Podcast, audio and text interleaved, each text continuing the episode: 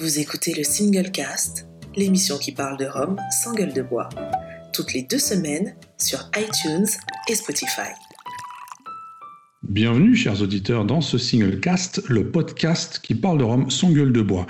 Une dernière émission pour cette saison euh, 2019-2020, un peu particulière, avec tous les, éléments, les événements qu'il y a eu pendant cette année. N'empêche que j'y suis toujours avec euh, mes chers acolytes Roger Caroni, Géry Gitani et Laurent Cuvier. Messieurs, comment allez-vous? Très bien. Très bien. Parfait. Parfait. Voilà, co comme les autres. Comme les autres, comme les autres. Alors, cette dernière va être un peu particulière parce qu'on va euh, euh, parler d'un sujet qui, nous tient tous très à cœur, un, membre de l'équipe plus que d'autres, je pense. Euh, on va parler aujourd'hui de Caroni. C'est quelques lettres, ce mot qui nous évoque tous quelque chose, et pas que la vie personnelle de notre cher Roger. Vous, ça vous dit quoi? Quand je vous dis Caroni, est-ce que ça vous évoque quelque chose là d'emblée, de, le premier truc qui vous vient à la tête? Oh, Pétrole. Pétrole? Pétrole. C'est bon. C'est bon. C'est bon, bon, Moi j'avais j'avais goudron, mais euh, ça marche voilà. aussi. pas, on n'était pas loin l'un de l'autre. C'est ça. On, on, reste dans l'esprit routier. Euh, justement. En tant que routier chez nous, ça ne veut pas dire pareil. Hein. Non, ça ne veut pas dire pareil. ah ouais? ben justement, en parlant de Caroni, on va tout d'abord donner euh, la parole à notre cher Roger Caroni, qui a quelques, quelques news pour nous, euh, et qui, ouais. je pense, va en prendre quelques-unes pendant toute l'émission, donc ça va être bien. On va s'amuser. Aujourd'hui, on se paye ta tête, comme ça, tu le sais. Euh, C'était le, principe du belge dans l'émission, de toute façon, à la base. Exactement, donc. exactement. Voilà. Il fallait bien que ça serve. Bon, Alors, au niveau news, j'avais dit la fois passée que plantation n'avait rien à dire. Cette fois-ci, non plus. Donc, du coup, ils ont trouvé un truc. Ils vont changer de nom vu le contexte actuel, euh, principalement euh, aux US.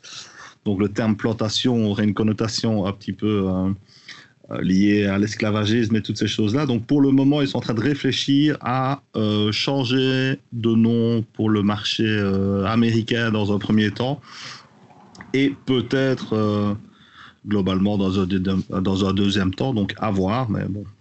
Donc il se peut. Est-ce oui qu'il y aura des cuvées plantation en conversion, quelque chose euh... Alors là, on verra. Ah, je Une idée. Ok.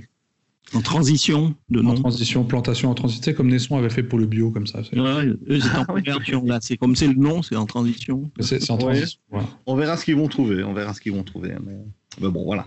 Euh, A1710 qui revient avec sa perle canne rouge bio millésime 2020. On dit millésime, mais c'est pas vraiment un millésime, mais bon, ça reste quand même euh, une, euh, une récolte 2020. Voilà, ouais. On peut pas dire millésime sur des blancs, mais bon, ça veut dire pareil. Et en France, j'ai vu qu'un nouvel embouteilleur arrivait. Donc, ça s'appelle euh, Famille Ricci. Ou, oui, oui j'imagine que c'est Ricci qu'on dit. Euh, donc, ils se lancent dans le grand bain, mais uniquement avec des assemblages. Donc, euh, ils sont partis du principe que les single casques, tout le monde en faisait. Et donc, ils voulaient miser sur la qualité des assemblages. Donc, il y aura du Trinidad, Jamaïque, Australie, Jamaïque et Guyana, Guatemala. Et je pense qu'il y a un autre aussi qui sera un petit peu sucré, qui est prévu plus pour euh, le tout venant, entre guillemets. Ça reste quand même original comme, comme embouteillage, enfin comme, comme assemblage, pardon, euh, Australie, Jamaïque. Oui, bah du coup, j'imagine qu'ils vont voulu faire des trucs un peu plus, euh, un peu moins classiques parce que mm. tout le monde a son assemblage Neverom classique, donc tu vois, j'imagine que en rentrant sur le marché, ils ont quand même un petit peu regardé ce qu'il y avait déjà euh, de base. Euh, donc voilà, donc ils jouent sur le travail d'assemblage. Il y a partie de leur cuvée qui s'appelle Dynasty. Donc je ne sais pas pourquoi, parce que j'ai jamais entendu ces gens-là, mais j'imagine qu'il y a quand même un léger rapport avec les spiritueux et la région de là où ils étaient. Sauf que c'est dans le sud de la France, non? C'est pas du côté de Toulouse ou Marseille ou? Du côté de Nice, je crois.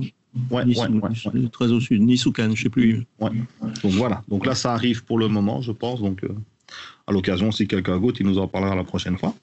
Et donc, on va sortir trois cuvées uniques, en fait, pour trois pays, la Belgique, la France et Andorre. Et le but est de verser à chaque bouteille 3 euros pour une association, une association qui va euh, soutenir la gastronomie dans les trois pays respectifs. Et ce sera euh, rhum blanc, euh, canne bleue. Ça sort là. C'est le même rhum dans chaque pays. Dans chaque, dans chaque pays. Je oui. pense que c'est le même rang dans chaque pays en fait. Et Fias, oui, oui. on fait une étiquette avec un puzzle, machin bazar, avec un petit drapeau, donc c'est joli, ça peut être sympa. L'oncto en blanc, c'est toujours top, donc euh, mm. je pense que je vais me laisser tenter dès que le truc sort chez nous. Pour une ça fois qu'on a une cuvée aussi pour la Belgique, donc. Euh, ça va plaire aux voilà. collectionneurs. Aussi, aussi. C'est vrai que l'Oncto est des fois un petit peu touché aussi par la collectionnite, tellement il y a de mhm. trucs euh, différents. Mais on ne sera pas dans le même trip que la série Porsche. Je pense que c'est plus accessible. Et plus réduit aussi.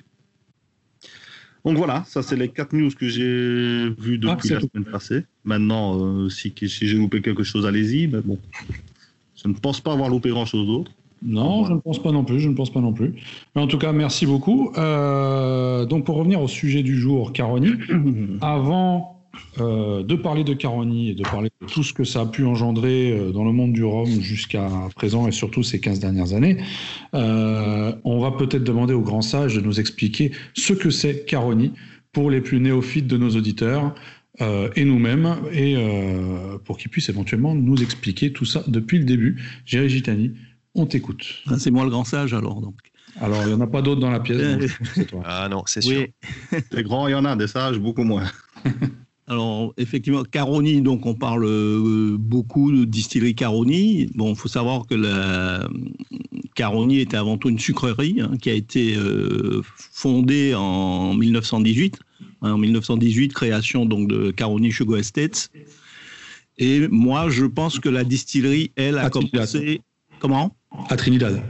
À Trinidad, oui, à Trinidad. Je ne l'ai pas précisé. À Trinidad, qui est euh, l'île qui, qui, se situe le plus au sud de l'arc antillais. Et donc, moi, je pense que la distillerie, elle, a commencé à fonctionner en 1923. Euh, peut-être que M. Caroni, qui est ici présent, va, va, pas me corriger, va me corriger par la suite. Pas né.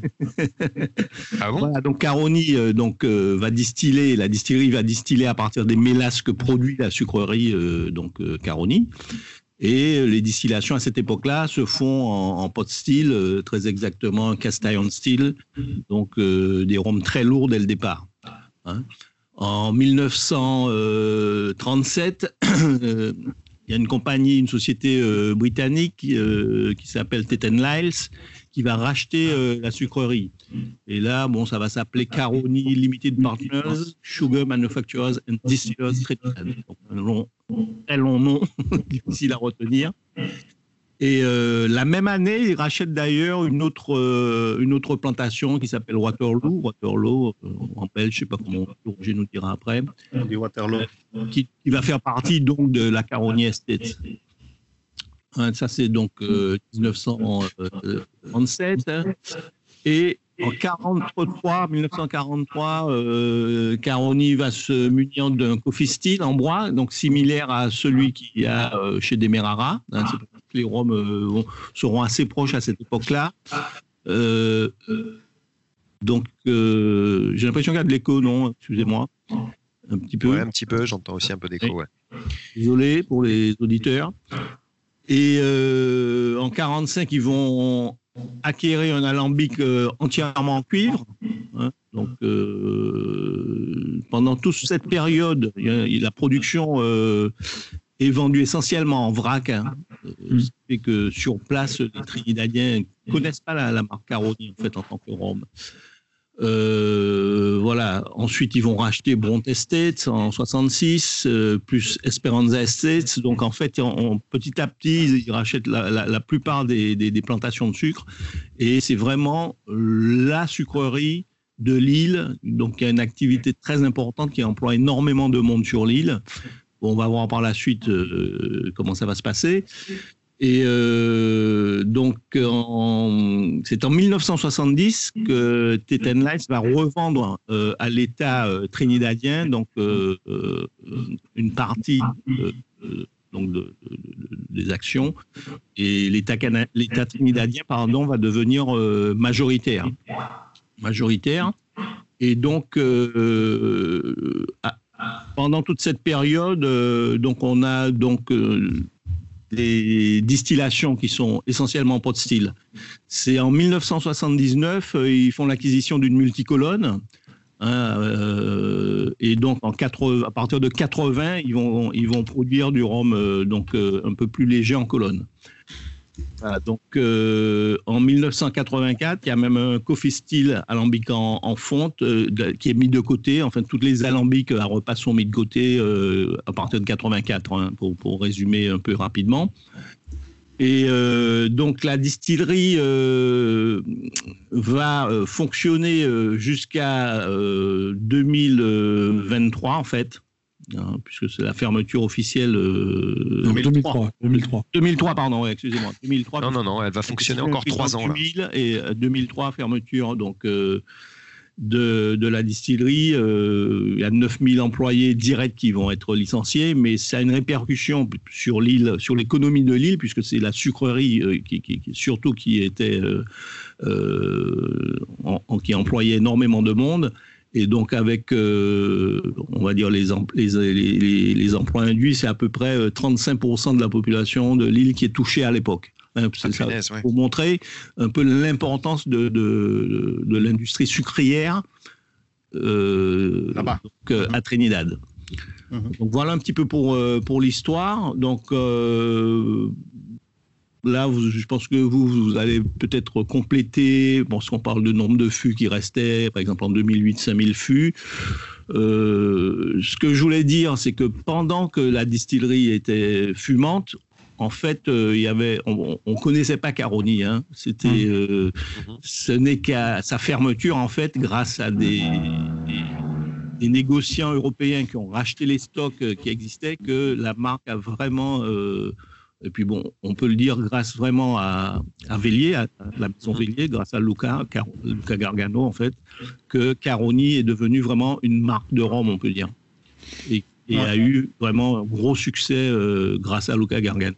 Ce qu'il y a, c'est qu'il ne faisait que principalement du, du rhum pour les assemblages. Dans voilà, c'était un rhum qui était du en vrac qui était exporté ah. essentiellement en Angleterre, en Allemagne pour la, la, plus grosse partie. Avait une toute petite euh, consommation, euh, enfin pour local, le Caroni.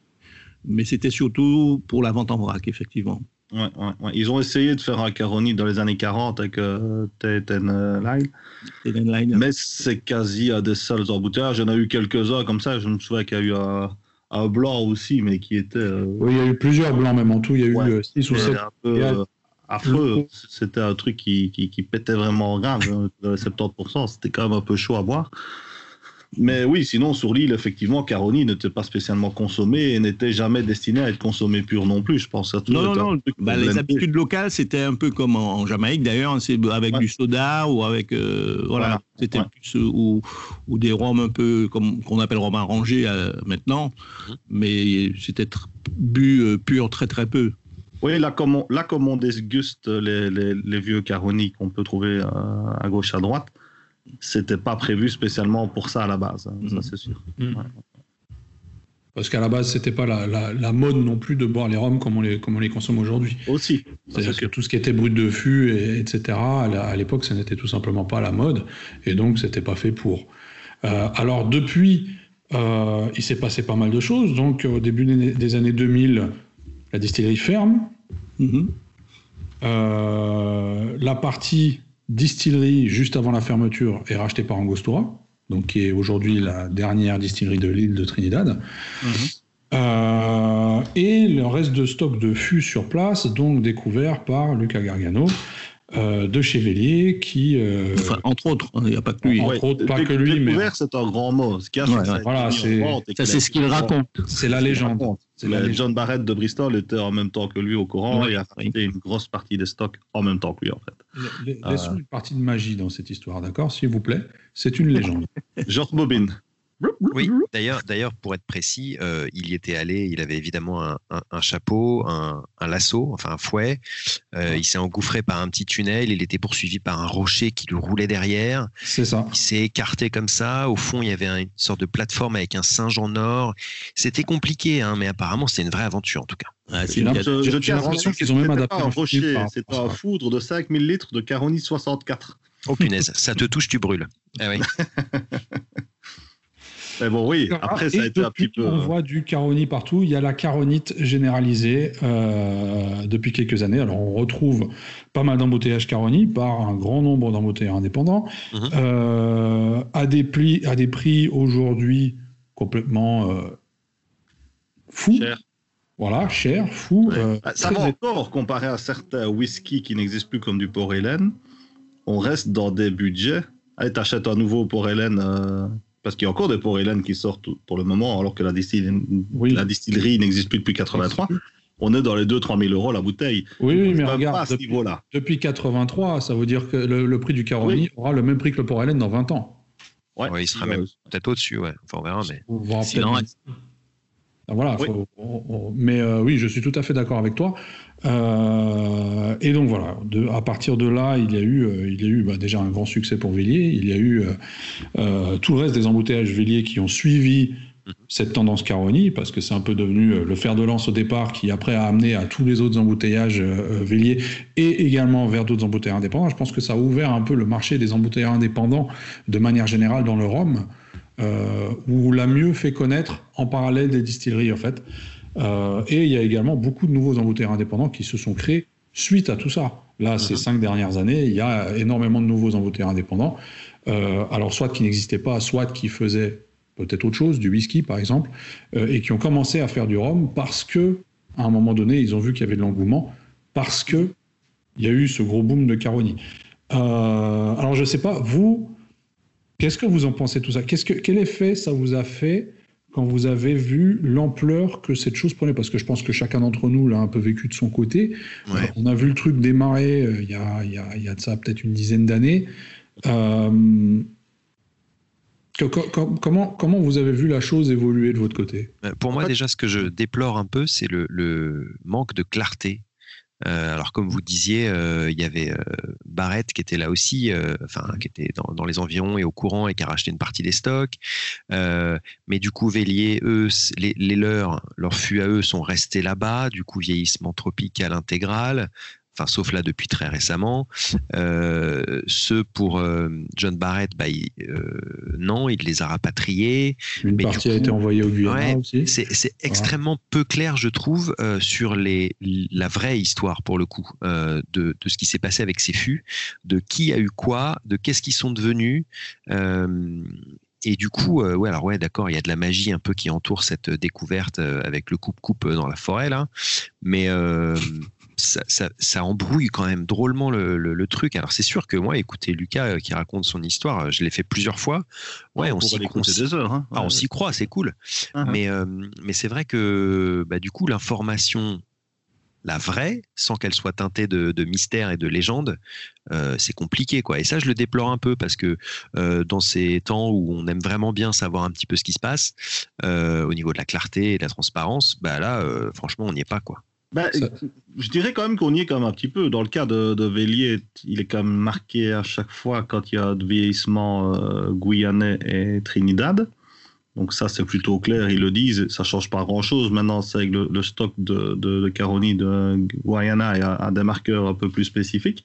Et chez Bristol, c'est très simple, en fait, il a tout rapatrié en 2009. Donc tout ce mhm. qui est avant 2009, c'est tropical, tout ce qui est après 2009, c'est continental. Mhm. C'est tout. Après, c'est qu'il ne l'indique pas sur l'étiquette. Maintenant, est-ce que ça change vraiment grand-chose? Non, non, mais c'est je suis, d'accord. Sur chaque bouteille et surtout sur les, les véliers, c'est clairement indiqué. Euh, ils ont toujours, chez Bristol, ce c'est pas indiqué, mais est-ce que c'est un problème de savoir qu'à partir de 2009, ça reste en Écosse? Moi, c'était vraiment, je faisais, je faisais plus référence à la découverte en 2002. Ouais, voilà, ouais. Enfin, 2002, mm. je sais plus quand ça a été redécouvert. la fermeture, c'était en 2002. Des produits exact. Exactement. Ah, mais je pense qu'il y a eu juste un curateur qui a revendu le truc, hein, donc c'est resté dans le cercle très professionnel des brokers, c'est tout. Euh, nous, on n'a pas accès à ce genre de choses, on n'a pas accès à ce genre d'infos. Il y a eu une vente aux enchères, il y a des gens qui ont acheté des lots. Et je pense que c'est juste ça, en fait. Donc, euh, Caroni euh, a été euh, partagé, en gros, par Angostura, Bristol et Vélier. Hmm. Je pense qu'il y a aussi certains fûts, peut-être chez Cadenhead. Je ne suis pas sûr qu'il y en avait beaucoup chez Shear. Mmh. Et la plupart des caronis qui sortent dans des embouteilleurs euh, autres que Vélier viennent souvent de chez Bristol, en fait. Mmh. Euh, il y a eu deux, trois embouteillages allemands qui étaient magnifiques. Ben, ça vient de, de, de, Bristol, en fait. Mmh. Euh, je pense que c'est tout. Personne n'a acheté trois fûts. C'est des gros lots à chaque fois. des quantités énormes de fûts, parce que, comme disait Jerry en 2008, il y en avait encore 5000. Euh, il faut dire les règles solides. Quoi. je pense que le curateur n'était pas là pour commencer à dire qu'il veut son petit fût. Quoi. Donc, euh, tout devait partir très vite. ben oui, mais c'est ça. t'as raison, as raison. Je crois qu'un Ghost en a pris une grosse partie. Je pense qu'ils s'en servent pour certains blends, à mon avis. Oui, hein. on est d'accord. Euh, parce que c'était le plus simple et c'était le plus logique. Hein. Ils étaient en face, entre guillemets. Hein. Bah oui, c'est ça. Et puis Bristol, euh, quand on discute avec John Barrett, ben lui, il connaissait déjà Caroni avant que Caroni euh, ne, ne, cesse. donc il y, y, a plusieurs embouteillages Caroni qui datent des années 60, 69, je pense, chez Moon Import, par exemple il y a peut-être probablement des embouteillages qui s'appelaient Trinidad qui venaient de Caroni parce qu'à l'époque, on mhm. sortait de mettre le nom de la distillerie. Mhm. Donc, euh, il y avait quand même, c'était pas connu, mais dans le monde professionnel des brokers, je pense que la distillerie était quand même connue. Euh, c'est pas venu comme ça du jour au lendemain. Ce qu'il y a, c'est que dans l'inconscient collectif, Caroni, ça veut, ça voulait rien dire du tout, quoi. C'est tout. comme, euh, comme probablement Porte-Morand il y a encore 15 ans, quoi. Oui. C'est un peu Et, pour en revenir à ta question, euh, euh, Benoît, et sur cette, euh, cette envolée des, des, prix, la collectionnite, etc., sur Caroni, c'était intéressant d'assister à ça. Alors, un peu en spectateur, un tout petit peu en acteur aussi, mais c'est vrai que moi, mon, mon premier Caroni, je crois que je l'ai acheté en. J'avais regardé justement, je crois que c'était 2013, et c'était un des hangars. bon, je sais, sais plus, millésime 80 94 je sais plus. Ouais, mhm. ça doit être c'est ça. Et, euh, et je l'avais acheté, mais alors je, vais être honnête, euh, je l'avais goûté. Euh, c'était chez Arom à Paris, je l'avais goûté et j'avais j'avais pas aimé. j'avais pas aimé, mais je me suis dit putain c'est tellement étrange, c'est tellement atypique que je vais quand même en prendre une, histoire d'avoir ça, peut-être d'y revenir de temps en temps et tout ça. Mais je pense que c'est une des bouteilles qui m'a duré le plus longtemps. C'est-à-dire que c'était vraiment des, des Caroni, parce que Caroni, après on va y revenir, mais au niveau gustatif, c'est quand même très particulier. Euh, et ça, c'était dans la veine des Caroni purs et durs, euh, sans fruits, sans gourmandise. Tu avais mmh. euh, juste les notes voilà, pétrolifères, caoutchouc, tout ce qu'on veut mettre derrière. Il y avait de la rose, étonnamment, mais ce qui amenait aucune gourmandise. Et, et du coup, c'était vraiment un des c'est con de dire, mais pour moi, un des pires Caroni que j'ai bu. C'est quand même le premier que j'ai acheté. Et, et après ça, j'avoue que j'en ai pas acheté des masses. Alors après, il y a eu des 96 qui étaient quand même bien meilleurs euh, sur les derniers embouteillages ou pas. Et, du coup, j'en ai repris quelques-uns. Mais, euh, mais c'est vrai que bah, de moins en moins, c'était attractif au niveau prix quoi. Euh, et, c'était intéressant de voir par exemple sur certains sites italiens euh, qui ont qui avaient pendant des années et des années des Caroni euh, mais même des très vieux enfin des, des, bouteilles qui maintenant sont sont hors de prix et complètement recherchées et ils les ont gardées pendant des, années. Et un jour je pense que il y a des gens qui ont commencé à réaliser et presque du jour au lendemain c'était vide. C'est parti très très très vite ah ouais ouais c'est vrai que la, la, la, tendance a été très rapide. Ouais. Parce que moi, je me rappelle des, des à l'époque où ça coûtait encore 60 euh, euros la bouteille. Euh, ouais, c'est ça. Comme, et comme, et comme euh, Laurent, moi, quand j'ai goûté le 12 ans, la première fois que j'avais goûté, j'avais pas trouvé ça bon. Ah bah pareil, ouais. C'était pas dans mes critères de, de Rome, puisque les qualités du Caroni à ce moment-là, c'était le côté pétrolifère, ou goudron, tout ça comme on le sait bien, dans le roman agricole, c'est un défaut. Donc, euh, c'était mm. pas dans, dans, mes habitudes et j'avais pas du tout aimé. Et je me rappelle très bien que un an et demi après, il y avait déjà un buzz qui démarrait sur les, sur les réseaux sociaux sur les, les premières bouteilles de Caroni. Et je me rappelle de clients qui voulaient du Caroni et je leur demandais mais euh, quels sont vos goûts? Est-ce que vous avez déjà goûté? Non, non, mais j'ai vu sur internet que c'était que c'était bien, donc j'en veux une. Mmh. Alors mmh. c'était des gens qui débutaient, qui qui, qui avaient, qui avaient pas encore leur goût affirmé. Ouais, débuter avec du euh, Caroni, c'est rude. Pour hein. montrer à quelle vitesse euh, la mayonnaise avait prise. Et, et, c'est là que moi je dis que Luca Gargano est, est, très bon en fait, mmh. parce qu'il a su mettre en avant ce, ce, ce rhum et, je crois que c'est lui qui a fait la marque, en fait. Parce qu'avant, comme, euh, comme, disait Roger, euh, bon, c'était connu par les, les professionnels, mais euh, c'était pas connu dans, dans, même des amateurs. Euh, voilà.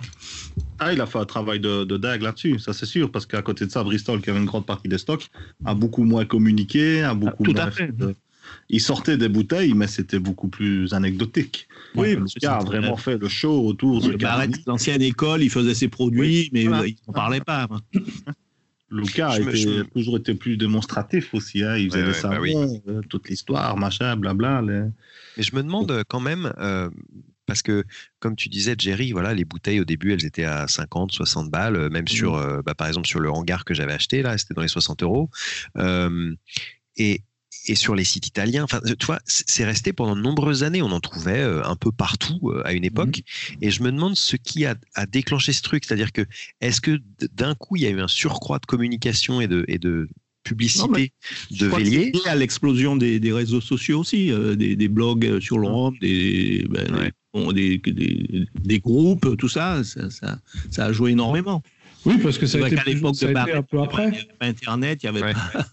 Ça a été un peu après justement l'explosion des groupes, euh, l'arrivée des, des, différents Romfest aussi. Voilà. Euh, qui, sont, qui sont arrivés euh, aussi dans les années 2010, début des années 2010, et qui ont commencé à mettre tout ça en avant également.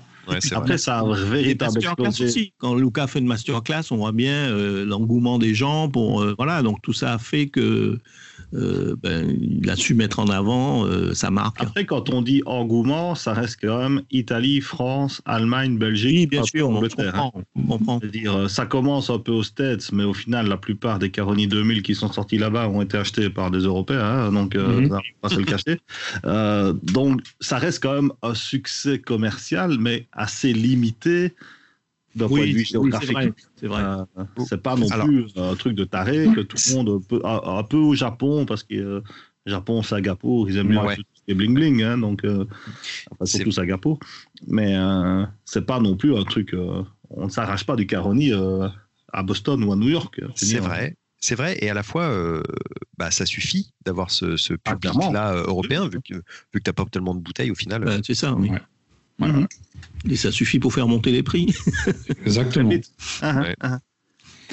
Alors, moi, de mon côté, euh, comme à notre habitude maintenant, je vous ai préparé un petit quiz euh, au sujet de Caroni. Alors, on, va faire plus simple, c'est-à-dire que je vais vous poser, j'ai cinq questions à vous poser, et euh, les cinq questions, ça ne sera pas à tour de rôle, c'est vous répondez dans la foulée, vous essayez de me donner la bonne réponse, et c'est le plus proche qui prend le point, tout simplement. Hein. donc voilà, on va faire très simple. Allez. Et donc, je commencerai avec cette première question. Selon Luca Gargano, quelle est la date exacte à laquelle il a découvert les fameux fûts de Caroni à la distillerie? 2004, non? Je veux la, date exacte. La date, c'est en ah, le jour 19 décembre 2004 Jusqu'au jour, celui qui peut me donner l'heure, c'est encore mieux, mais je, prends jusqu'au jour. C'est le jour où il était à Port of Spain et il a rencontré une superbe Trinidadienne. ça, c'était la veille. À la distillerie. Ça, c'était la veille. ah, c'était la veille. Ça, c'était la veille. J'ai pas la date. Moi, j'ai en tête le 19 décembre 2004, mais bon. Ah, presque. Laurent eh, J'en ai aucune putain d'idée. Excusez mon vocabulaire. Euh, le, 9 décembre 2004. Ouais, c'est ce que j'ai dit, le 9. Ah, en Belgique, 19, ça veut dire 9. Hein. Ah, d'accord, ok, ok, ok, ok. Donc voilà, bon, donc c'était le fameux 9 décembre 2004, date qui revient régulièrement, que ce soit dans les livres, sur les blogs, dans ses speeches, durant les masterclass, etc. La fameuse date où euh, Luca Indiana Gargano euh, a donc découvert la fameuse le 11, le 11 décembre, il n'y avait déjà plus rien. Je suis arrivé, c'était vide. Ah bah oui, il avait peu de choses hein, quand même. Hein. Pourtant, tu es arrivé avec ta carte d'identité, euh, Caroline, ah, pour dire bah, c'est à moi. Euh, voilà. Mais c'était à Trinidad que tu étais, t'es sûr ah bah Oui, je, rentrais euh, de vacances et je reviens, boum, plus rien. Tu vois, c'est super embêtant. Quoi. Trinidad, c'est une petite ville en banlieue de Liège, en fait. C'est de l'autre côté de la Meuse, mais pour certains joueurs, c'est déjà très loin. Hein. Alors, question suivante. question un peu plus pointue pour le coup. Ah bah, Combien d'embouteilleurs indépendants ont à un moment donné commercialisé au moins une référence de Caroni. La mille Non, pas combien de références, combien d'embouteilleurs? D'embouteilleurs. Oui, mais c'est énorme. Hein. mais il y en a beaucoup. Euh, moi, je, euh, au, pif, je vais dire 50 30. Jerry, t'avais dit combien? Moi, j'ai dit 12. 12 Eh bien, pas du tout on est à 61 embouteilleurs différents. Voilà, j'ai dit 50, attention. Hein. C'était, oui, 50, bah, c'est pas 61, arrête un moment aussi, merde. Oui, mais c'est déjà plus que 12. Ah, 61. Et je m'appelle pas Carotte. Euh, j'ai la liste devant moi. Alors, parmi ces 61 embouteilleurs, on compte bien sûr pas mal de boîtes connues. Bon, bah, Villiers tout d'abord, Bristol Spirits, 1423 euh, World Class Spirits, Rattray, euh, Mooningport, Cadenet, Compagnie des Indes, etc. Ah Et puis aussi des trucs un peu moins connus. Euh, alors attendez, comme il y en a beaucoup, je vais essayer. de vous trouver un truc whisky Kruger. Ah, whisky Kruger, bah ça, ça vient de chez Bristol. C'est une tuerie, ce truc-là. Bah, bah, bah, voilà, on voit bien qu'il y a quelqu'un qui connaît. Et puis après, on a également euh, des, pas mal de marques de whisky, d'embouteilleurs de whisky qui ont embouteillé, embouteillé des Caroni. Et du coup, bah, la liste devient très très longue en fait. C'est-à-dire qu'ils ont récupéré des fûts chez Bristol euh, et ils les ont embouteillés. Alors je parle de Kintra, bien sûr, il y a Berry Bros, euh, etc. Donc il y en a vraiment beaucoup et ça fait donc 61 différents. On a vu pas mal de trucs aussi embouteillage asiatique, alors principalement japonais, mais. Ouais, Shinoya, on a sorti. exactement, ouais. ouais, ouais. Et puis il y a eu euh, pas mal d'embouteillages euh, danois également. Ah oui. Danois, allemands, euh, français, bien évidemment. Ouais, de luxe dernièrement qui a sorti à Caronne. Exactement. Voilà. Donc après, je n'ai pas le nombre de références, mais j'ai le nombre d'embouteilleurs. Après, le nombre de références, je pense que si quelqu'un veut s'amuser à tous les collectionner, bonne chance. Il y en a 62, très exactement. troisième question. Alors pour l'instant, on est zéro au niveau des points. Franchement, les gars, c'est pas top. Eh oh, j'ai dit 19, j'étais pas prêt. Ah, d'accord, ok. J'ai au moins deux points. Il a un demi-point, un demi-point, Roger, il a dit Il a deux demi-points parce qu'il a été deux fois le plus proche. Voilà. Donc ça fait un point. Allez, on donne un point à Roger. Euh, troisième question. Quel est le degré d'alcool le plus élevé qu'un embouteillage Caroni ait eu à sa sortie jusqu'à présent? Caroni 82 à 77 watts, un truc comme ça? Quelqu'un d'autre? Euh... Je sais pas. Je sais pas, je vais tenter un 4, dans les 80. 80, ouais. 80, ça n'existe pas bah, Je sais pas, je dis, ce que, je veux. Hein. ah bah oui, tu peux. monsieur, monsieur, Caroni a l'air très au courant, effectivement. moi, 79. C'est euh, Vélier 82, un, un, de la série des 5 HTR, donc les Heavy Trinidad Rum, qui est sorti à 77,3%. C'est un single casque. C'est ça. Chaud, lui. C'est ça, c'est ça, c'est ça.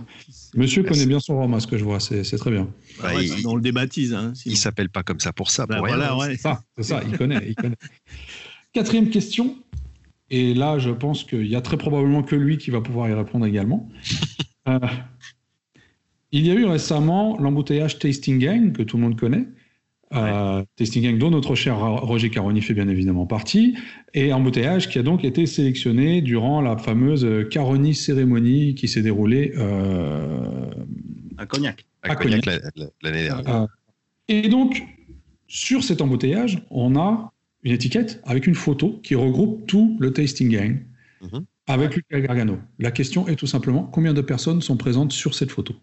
Attention qu'il y a deux personnes qui sont cachées derrière deux fûts. Ça, je sais pas. Celles qu'on voit, les, personnes qui sont sur, les photos, sur la ah, photo. je dirais 20, euh, parce qu'il faut ajouter euh, Thierry Benita, Luca Gargano. Est-ce qu'on n'est eh pas ben, 22 en tout? Sur la photo, hein, sur la quand, photo. Tu dis, il faut les, quand tu dis il faut les rajouter euh, parce qu'ils ne sont pas sur la photo oui, il faut les rajouter par rapport au fait que moi je réfléchis au nombre de personnes qui étaient invitées. J'ai dit combien de personnes il y a Eux n'étaient pas invités, ils invitaient. Non, mais, il y avait sur la photo. et Cyril qui étaient cachés derrière dessus. Donc euh, je dirais 23 parce qu'il me semble qu'on était 23 en tout. J'ai Laurent, un chiffre euh... Sur la photo J'ai pas l'impression qu'il y en ait autant. Je sais pas, mais j'ai pas l'impression qu'il y en ait 23. Hein. Moi je dirais sur la photo, je dirais allez, euh, 20... ouais, mais si je pensais pas loin, je dirais 21, 21, 22, ouais. Eh ben, la, bonne réponse est 22, Luca compris. Ah oui. Voilà, on voit 22 personnages, 22 visages sur la fameuse photo de l'embouteillage Tasting Gang. Donc il en manque qu'un euh, alors. Donc Luca plus 1. Est-ce que tu as vu où était le visage de Nico Romlover Oui, je les ai comptés, j'ai agrandi l'étiquette autant que tu veux, je les ai Ah, ok. Bien évidemment, j'ai préparé ce quiz comme il le faut. Euh, donc il y a exactement 22 personnes présentes sur cette fameuse photo. Euh, Dernière question, et c'est là que ça va devenir un peu plus, un peu plus, un peu plus technique, mais euh, Roger a déjà répondu en partie à, la question. Quel est le plus ancien millésime de Caroni qui a été mis sur le marché par un embouteilleur indépendant? 69. D'autres réponses? Ou 59 chez vous, je sais pas. 59. c'est vous ça? 69, euh, c'est là, il y a un truc qui est passé récemment, là, mais je sais pas. Il y a une photo qui est passée d'une très vieille bouteille là récemment, mais non, je ne sais pas. Je connais à Moon Port de 69. Après, je pense que c'est le plus vieux maintenant. Je ne sais pas, j'avoue, j'en sais rien. Alors, il y a bien évidemment le Moon Port de 69, mais avant ça, Moon Port avait déjà sorti deux autres Caroni, ah. un en 67 et un autre, le tout premier, en 61. 61 C'était un Moniport soit Caroni 61. Effectivement, c'était le tout premier millésime euh, Caroni sorti euh, par un embouteilleur indépendant. Voilà. Mhm. Alors, je pense que c'est très certainement passé inaperçu. Et si aujourd'hui on trouve des bouteilles, ça doit valoir euh, deux reins et trois poumons. Mais euh, voilà, donc c'était 1961. Alors, ça n'empêche que bah, c'est notre cher Roger Caroni qui gagne la manche avec euh, deux points. Ouais. Félicitations. Bravo. Donc, le carreau qui rabat est un peu pistonné. Hein. Pas en même temps, un après l'autre je dis le Karoukera Batch 3 de Jerry, je peux enfin l'avoir. La fois passée, j'ai pas gagné. Donc voilà, c'était tout pour, euh, pour mon quiz. On peut revenir. Euh, alors justement, le, je, voulais également aborder un peu le, côté. Euh, comment est-ce qu'on peut considérer l'avenir, si avenir il y a, de Caroni justement Alors on sait qu'il y a eu encore tout un tas de fûts à cognac quand vous y étiez avec durant cette Caroni cérémonie. il y a eu votre embouteillage et puis après de Last de Last Caroni. Et le reste, on en fait quoi? Est-ce qu'on a une idée? Le reste, ça va être des blends. Il va faire la, continuer la, série Employees avec à chaque fois une étiquette qui représente un employé, euh, un ancien employé de chez Caroni. Alors j'ai failli vous sortir la question justement de me citer tous les, tous les noms des employés sur les employés. bah ouais, bien sûr. C'est plus chaud, c'est plus chaud. Euh, je pense qu'il doit encore en sortir 12, mais c'est deux par an, donc il y en a encore pour 6 ans. Et puis le reste, on a euh, justement un cognac avec les, copains quand on était sur place. On a euh, euh, dégusté l'ensemble des 140 fûts à 23, hein, sinon on serait toujours en train de dormir. Et de cela, on a mis sur le côté 13 fûts qui nous semblaient beaucoup plus aptes à être embouteillés en tant que single casque. Mhm. Et ceux-là vont sortir dans le futur. Maintenant, Lucas m'avait dit qu'il n'en aurait pas cette année. Donc c'est peut-être pour les années prochaines et ce sera des single casques, je pense, qui sort en, partenariat avec des clients comme il avait fait pour Whisky Arctic, Netcar, Netcar mhm. euh, euh, Kirsch et, tous ces gens-là. Donc, euh, Après, le futur Caroni, bah, il, est déjà, il est déjà fini parce que les fûts ne sont.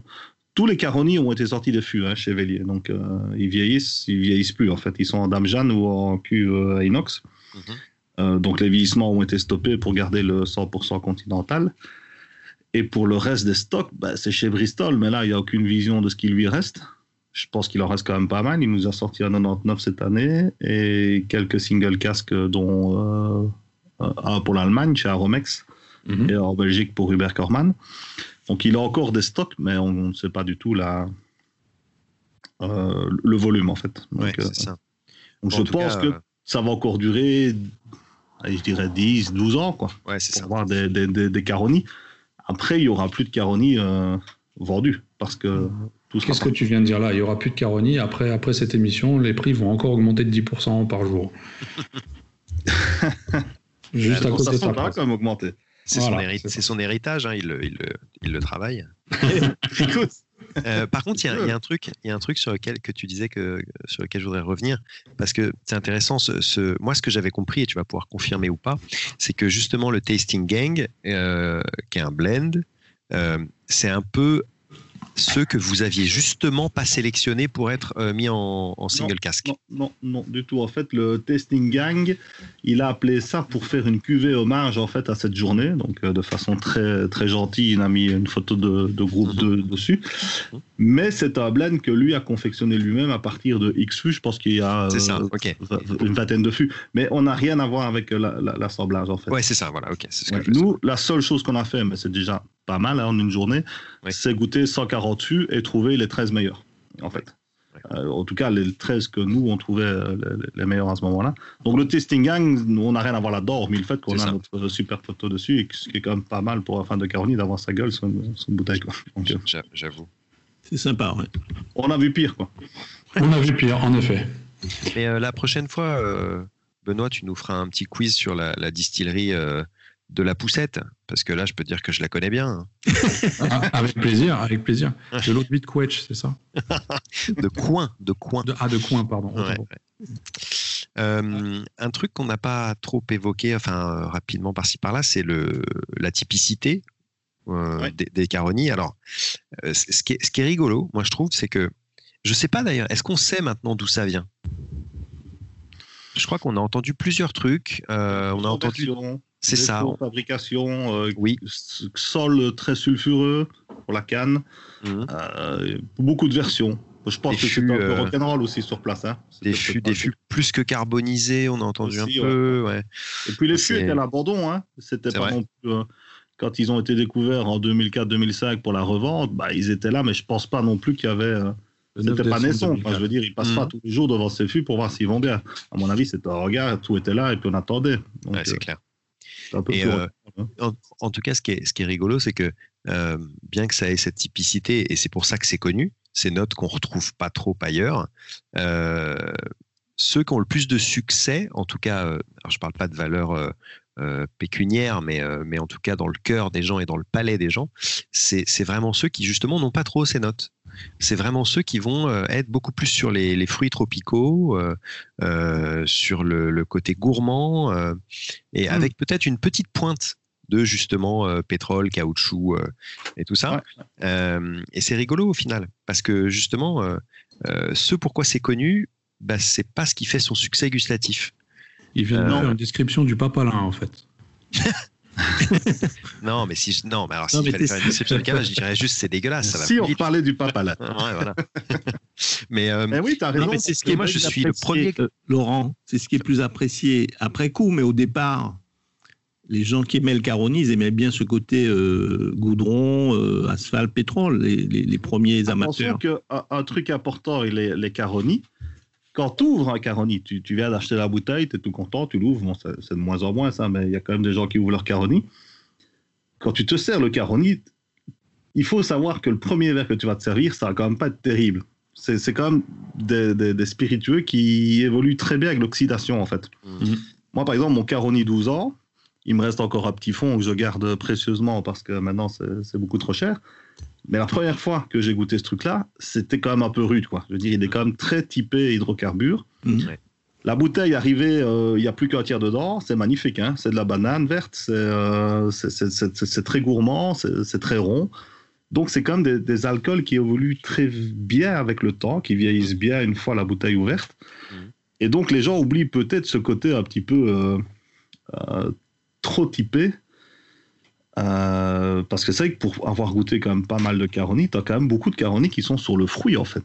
Qui sont beaucoup sur les fruits tropicaux, le caramel un peu brûlé, ok, mais c'est pas toujours que la soupe de goudron, parce que c'est le eh genre de truc qui ressort un petit peu parce que c'est atypique, tu t'attends pas à ça non plus. Et d'ailleurs, c'est ce que Richard C. nous avait dit au Salon du Rhum en goûtant à Caroni Replica et il nous avait regardé, ben ça c'est justement ce qu'on essaye d'éviter, tu vois. Donc euh, il parle quand même un peu de, défauts. Après chez Forster ils sont un peu trop propres des fois, donc je veux dire euh, c'est un peu les deux extrêmes. Il y en a qui est trop clinique et l'autre qui est trop brouillon.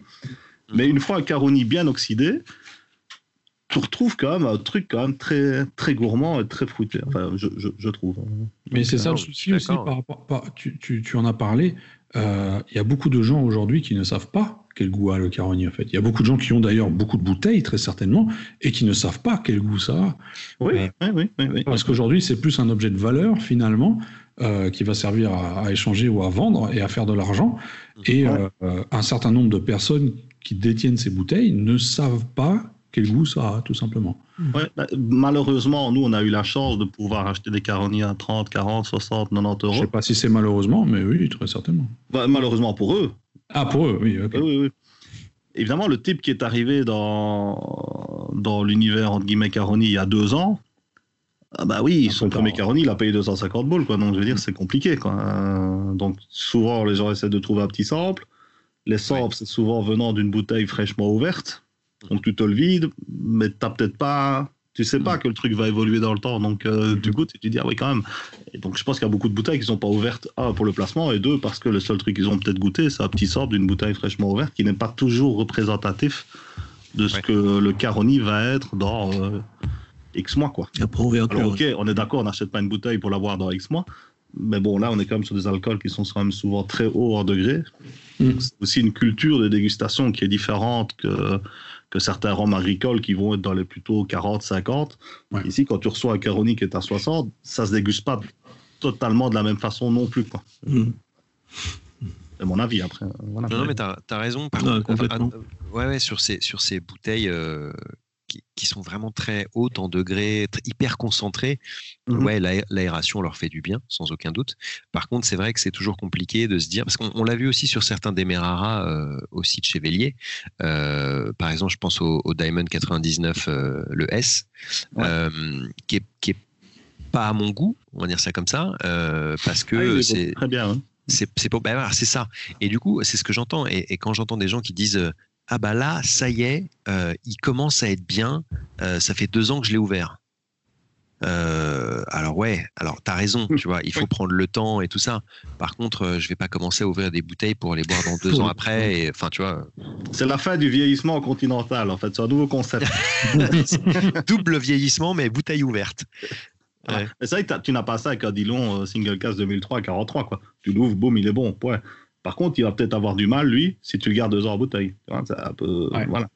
Mais tu vois, je pense que c'est vrai pour, euh, pour ces, ces, ces, single cast, enfin juste ces très haut degré, euh, très concentrés. Mais par exemple, parce que je la vois, elle, est en face de moi, le, le Saint James euh, Confrérie, pour moi, c'est un peu pareil. Tu vois, ah bah clairement, hein. gagne vraiment. Mais c'est parce que c'est un peu, alors c'est pas le même profil, mais il y a des points communs, surtout au niveau de la concentration. Oui, c'est très concentré. Exactement. Et je pense que c'est vraiment tous les rhums euh, très très concentrés comme ça, euh, presque mm-hmm. épais d'une certaine manière, euh, qui vont bénéficier de de, de, l'aération, c'est sûr. C'est ce que disait Roger, donc c'est une façon différente de déguster ce, type de rhum. Oui, il faut vraiment les absorber. Je disais la même chose à, ce matin à, un caviste qui était de passage à Paris. On parlait et, effectivement, on était d'accord de dire qu'il fallait vraiment prendre son temps pour le déguster. Mhm. Je me demande si le, je sais pas si vous avez eu l'occasion, je crois que Roger, toi tu l'as eu, les autres, je, ne sais pas, de goûter le, SBS euh, The Beast. Ah bah ça, c'est vraiment pas bon. À mon avis, il faut bien 15 ans avant qu'il devienne bon, lui. Bah, tu vois, je me demande, est-ce que celui-là, à un moment, il devient bon, quoi Ou c'est juste... Non, non, non. alors c'est correct parce que je, discutais avec euh, Joshua de chez SBS, qui était au salon du Rhum à Spa pour la petite histoire. Et lui aussi, il trouve ça très mauvais. Par contre, il ah dit Nous, on a le moins bon Caroni au monde. Et c'est une petite fierté. Mais c'est vrai que ce truc-là, c'est juste immonde. C'est du jus de bois, c'est du jus De, je sais pas quoi, ça ressemble à rien. C'est très beau parce que c'est noir, hein, on voit rien à travers. Mais, mais c'est juste pas bon. par contre, ça coûte un pont. Hein. C'est 300 boules, là, ce truc-là. Ah, c'est euh, un truc à avoir pour la collection, en fait. Voilà. c'est se dire, voilà, c'est le pire caroni au monde. Alors, tu peux te targuer d'avoir le plus dégueu. C'est un style. Voilà, De toute façon, je pense qu'il est parti du principe que personne n'allait goûter et qu'ils allaient l'acheter pour leur vendre. Ouais, malheureusement, il y a des gens, ils ont goûté.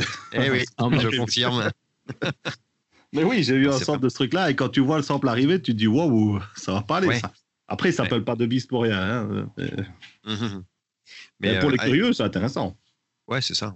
Mais j'en ai goûté un qui, m'a beaucoup plu là il n'y a pas longtemps, euh, de chez euh, le fameux embouteilleur belge, euh, que tu as goûté aussi, Roger. Je ne sais pas si tu avais fait une note. pour le Corman une note dessus. Pour, non, le Rastamoris. Ouais, ouais. Oui, j'avais fait une note, il est très très bon, hein, son Caroni. Très bien, il est vraiment très bien. Gourmand. Ouais, ouais, ouais. c'est ce que j'aime chez Caroni de toute façon. Alors, ce qui est comique, c'est qu'il a commencé avec ça, lui. Un Caroni à Foursquare après, il avait déjà un pied dans le whisky, donc euh, il, savait déjà, il avait déjà un nom.